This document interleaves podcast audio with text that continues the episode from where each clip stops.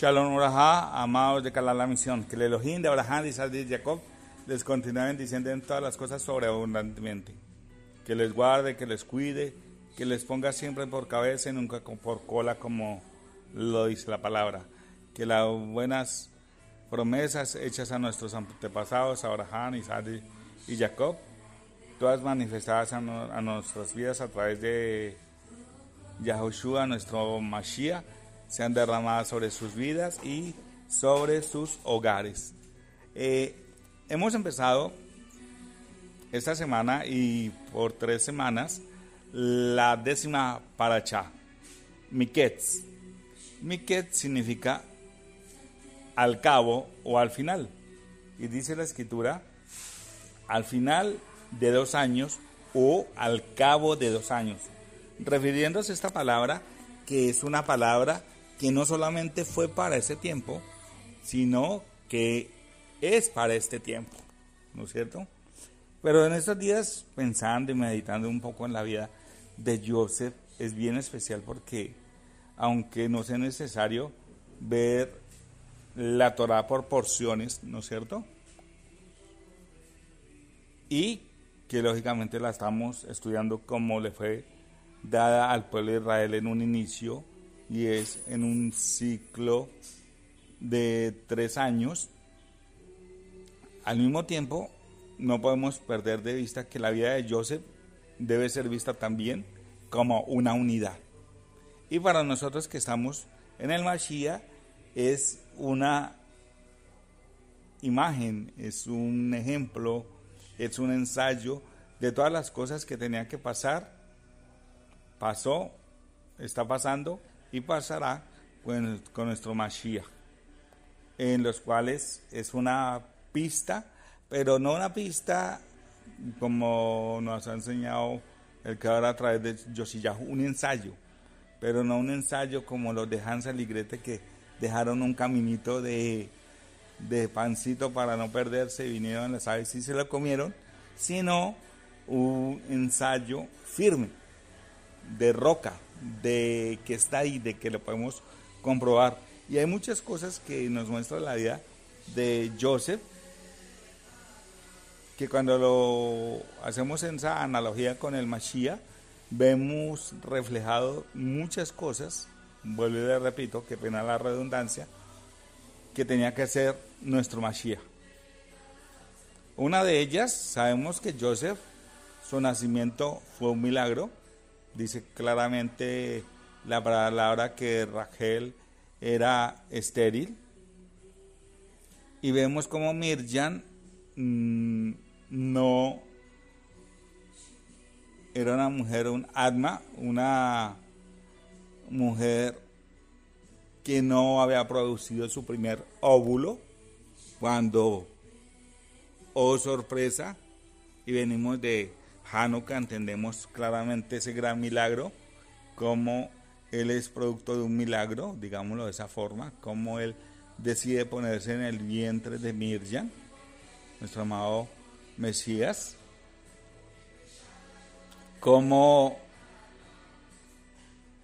Joseph causa la envidia de sus hermanos, que tenía que suceder así con un propósito, para que más adelante vemos cómo aparentemente su pueblo, como lo hemos visto, no lo quiso, lo rechazó, lo vendió, sabiendo que no fue el pueblo, sino la simiente del mal que se había entremezclado, que se había infiltrado dentro del linaje sacerdotal que habían comprado sus puestos, que después de los Maccabit empezó, digámoslo así, un desorden en, la, en el orden sacerdotal, a tal punto que cuando viene el Mashiach, tanto saduceos como fariseos que estaban ocupando los cargos religiosos y de gobierno, digámoslo de esa forma, no eran del pueblo.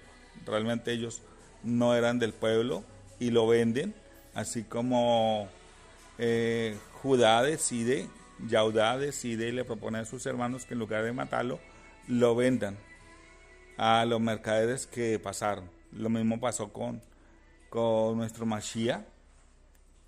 ¿Cómo lo echan en una fosa? una primera vez que está representando un sepulcro y está representando la muerte y resurrección del, del Mashiach, al mismo tiempo como el, perdóneme, al mismo tiempo como él al sacarlo de la fosa, está representando la resurrección, y aunque ahí no es una copia o no es un ensayo exacto, entre comillas, de cómo sucedieron los hechos, también vemos más adelante cómo es vendido a Egipto. Sabemos que en su primera instancia, después de la resurrección, se predicó de un Mashiach hebreo, que aún a los que les llegó la Torah de entre las naciones y la revelación del Mashiach, también seguía siendo un Mesías hebreo hasta cuando llega el año 325 con Roma. De igual forma, sabemos cómo a Joseph le cambian, entra a Misraín, entra a Egipto, y él sigue siendo hebreo hasta el momento cuando empieza a reinar y le cambian su pinta y le ponen una pinta egipcia. Y esos ensayos vuelven a repetirse para ahorita es, es impresionante, ¿por qué? Porque él entra, él es vendido de la edad de 17 años y sabemos que comienza a reinar a la edad de 30 años. ¿Qué quiere decir esto? Y como el Morello Sillajú lo decía el día de ayer en la enseñanza, quiere decir que Joseph, aunque llegó a la casa de eh, Potifar, como esclavo, entre comillas, se convirtió en el mayordomo, se convirtió en el segundo al frente de la casa y, está, y estar como segundo al frente de la casa, pues es estar en cierta libertad. Realmente él en ese momento no fue libre. Durante siete años, durante siete años, en un buen propósito, luego pasan cosas en las cuales cae a prisión y algo muy bonito que decía ayer Morello Sillajo es eso, si los sueños que tienen el panadero y el copero están representando Pesach, quiere decir que el Mashiach, sabemos que vino para el cuarto día o cuarto milenio, quiere decir que Joseph llevaba cuatro años en la cárcel. Más esta paracha que llega y dice que cuando Faraón tiene los sueños, fue al cabo, finalizando dos años, quiere decir que Joseph prácticamente completó dos años en la cárcel. Son seis, años y empieza a reinar para el séptimo año, que simboliza el séptimo milenio. Pero también hay algo muy bonito y es que aunque él estuvo, eh, desde que fue, entró a Egipto, fue tenido como esclavo, los siete primeros años de su vida fueron buenos, muy buenos, y fueron muy espirituales, digámoslo de otra, de esa forma. Acordémonos que el siete simboliza la perfecta voluntad del Creador, más el 6 simboliza al hombre. Acordémonos que Jacob trabajó siete años por su primera esposa. Sabemos que le metieron Lea por Rachel, pero trabajó otros siete, son 14. Pero ya cuando trabajó por su sueldo, nada más fueron seis años, la fuerza del hombre en el, al final del séptimo año el creador llega y le dice a Jacob que regrese a su tierra. Entonces vemos como el 7 y el 7 significa buenos propósitos, estar en la perfecta voluntad del creador, mientras que el 6 es el trato en el hombre.